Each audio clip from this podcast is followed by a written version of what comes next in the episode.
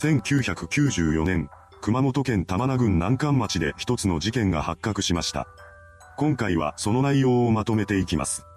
後に犯行に及ぶこととなる女枝文子が1955年5月に福岡県福岡市で誕生しました。一家は公務員をしている父親と元教師の母親、兄、枝の4人家族だったようです。幼い頃の枝は楽器や書道などといった習い事に対して積極的に取り組む姿勢を見せていました。中学、高校は地元の名門私立校に通い、エスカレーター式で系列の短期大学に進学しています。そして短大卒業後にあたる1976年3月にはインテリアの販売会社に就職しました。ですが、以前から悩まされていた持病が悪化したことで仕事を続けるのが困難になり、結局は1年ほどで退職を余儀なくされます。その後、彼女は入院して手術を経験しました。これによって徐々に回復していった枝は退院し、1978年にタンクローリーの運転手をしていた7歳年上の男性と結婚しています。そして彼との間に2人の子供を授かりました。それからは専業主婦として子育てと家事に専念していた枝ですが、1989年1月から再び働きに出ることを決めたようです。彼女が最初に選んだ勤務先は福岡市内のアパレルブランドでした。そこで働き出してから1年ほどが経過したある日、枝の元に一つの連絡が入ってきます。その相手は昔からの友人で、要件は美容室を管理、経営している有限会社の事務員として働かないかというものでした。この誘いを受けて枝は転職を決意します。そうして事務員になった彼女は一生懸命仕事に取り組んでいました。その丁寧な仕事ぶりが認められ、入社から2年後にはマネージャーに昇格しています。そのようにして順調に仕事をこなしていた枝ですが、この頃から夫との関係は悪くなっていたそうです。そんな中、彼女は職場で一人の男性 A さんと知り合いました。彼は税理士事務所の事務員をしている人物で、枝の勤務先にもよく顔を出していたようです。最初は仕事上の関係でしかありませんでしたが、一緒の時間を過ごす中で枝は A さんに惹かれていきます。それは A さんも同じでした。二人はお互いに相手のことを気に入っていたのです。しかし枝にも A さんにも家庭がありました。それでも、二人は自分の中に生まれた感情をコントロールできなかったようで、ついには関係を持ってしまいます。その日以降、彼女らは不倫相手としてホテルでの密会を繰り返すようになりました。そうした日々が続く中で、枝が A さんに次のような提案を持ちかけます。毎回ホテルでばかり会っていたら目立ってしまうから一緒に住むためのマンションを借りよう。話を聞いた A さんはこれに同意し、二人で家賃12万円の部屋を借りることになりました。そんな中、枝が勤務している会社が経営している美容室に事件の被害者となる女性岩崎真由美さんが入社してきます。岩崎さんは仕事熱心な女性で、美容師歴は10年以上のベテランでした。その腕の良さに加えて美人だったことから店でもすぐ人気になったそうです。枝の不倫相手である A さんも岩崎さんのことが気になったのか、たびたび彼女のことを話題に出すようになります。それを聞かされる側の枝からするとあまりいい気はしません。そうして生まれた不満は徐々に積み重なっていき、とうとう枝は岩崎さんのことが憎いと感じるようになってしまいました。それからの彼女は岩崎さんのことを避けたり職場で彼女の悪口を言いふらしたりするようになります。そんなことをしているうちに枝は疑心暗鬼になってしまい、実はすでに A さんと岩崎さんが付き合っているのではないかと考え出しました。そのような事実はなかったのですが、気になって仕方がない彼女は更新所に岩崎さんの調査を依頼します。こうして不倫相手が浮気調査をするという異常な状況が生まれたのです。それから数日して更新所から調査結果が上がってきます。当然、その内容は A さんと岩崎さんの間に特別な関係はないというものでした。しかし枝はそれを信じようとしません。こうなったら自分で証拠を掴んでやる。そう考えた彼女は変装して岩崎さんの後をつけたり、無言電話をかけたりします。ですが、一向に浮気の現場を抑えることはできませんでした。そこまでして証拠がつかめないのであれば勘違いだったのだろうと認めても良さそうなものですが、やはり枝は納得しません。そこで今度は共通の知人に話を聞いて回るようになりました。この辺りで彼女の様子がおかしいことに気がついた A さんは、これ以上枝と関わり続けたら家族に自分との関係をばらしたりするかもしれないと心配し始めます。不安になった彼は早いうちに枝との関係を終わらせようと考えました。最悪なことに、そこで彼は枝と岩崎さんの不仲を利用することを決めたのです。A さんは枝の前でわざと岩崎さんと関係を持っているかのような振る舞いを見せるようになります。しかし、それで枝の気持ちが薄れることはなく、結果は岩崎さんへの憎悪が増しただけでした。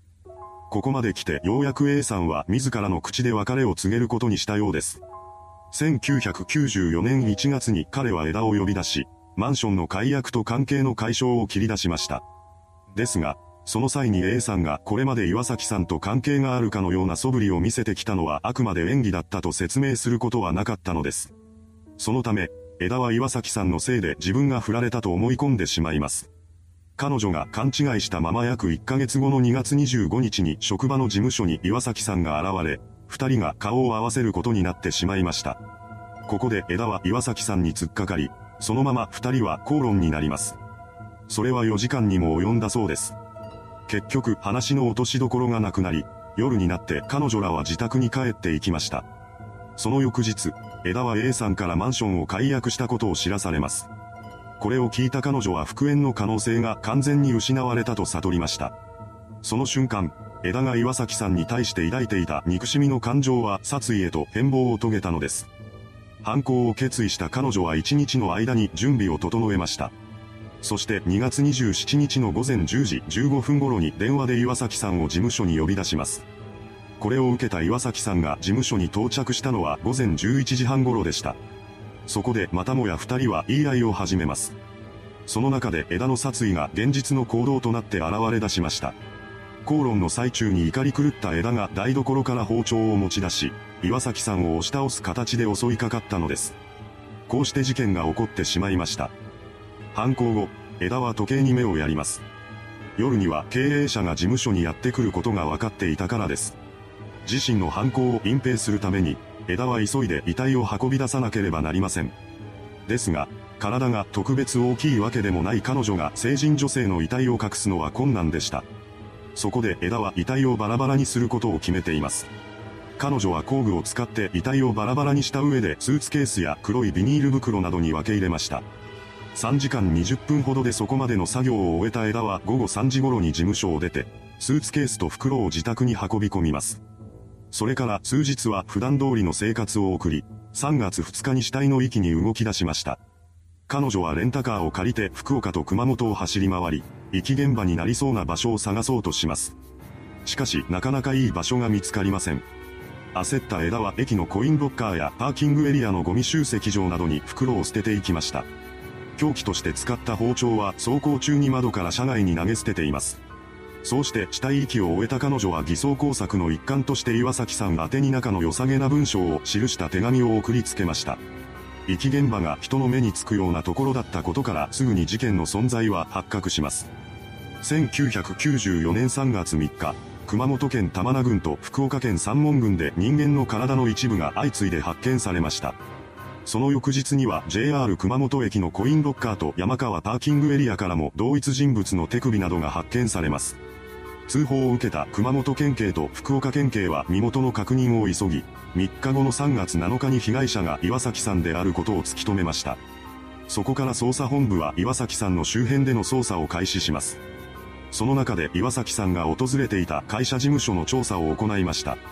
すると事務所内から岩崎さんと同じ血液型の結婚反応が検出されたのです。このことから事務所に出入りする人間が犯人である可能性が高いと踏んだ警察は怪しい人物を絞り込んでいきます。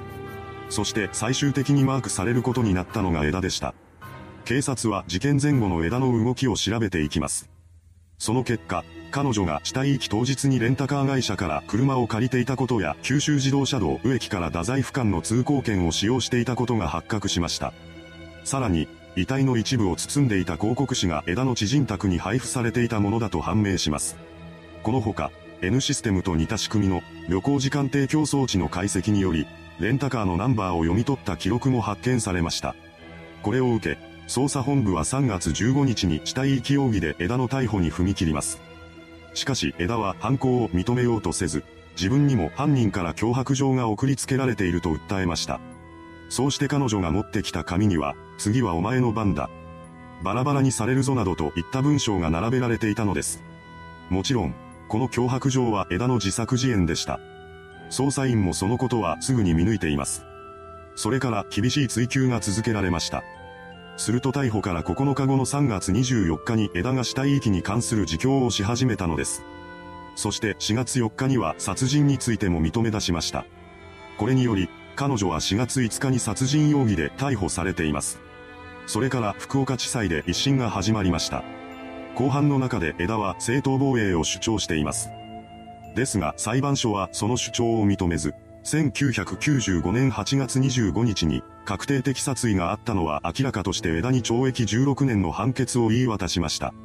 それからも裁判は続き、1997年2月3日に福岡高裁が控訴を棄却、それから2年後の1999年9月3日に最高裁が上告を棄却しています。これで枝の懲役16年が確定しました。いかがでしたでしょうか？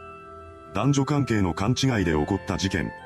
漁師でもない女性が3時間ほどで遺体の解体を済ませていることが信じがたかったことから複数判説も囁かれることになりました。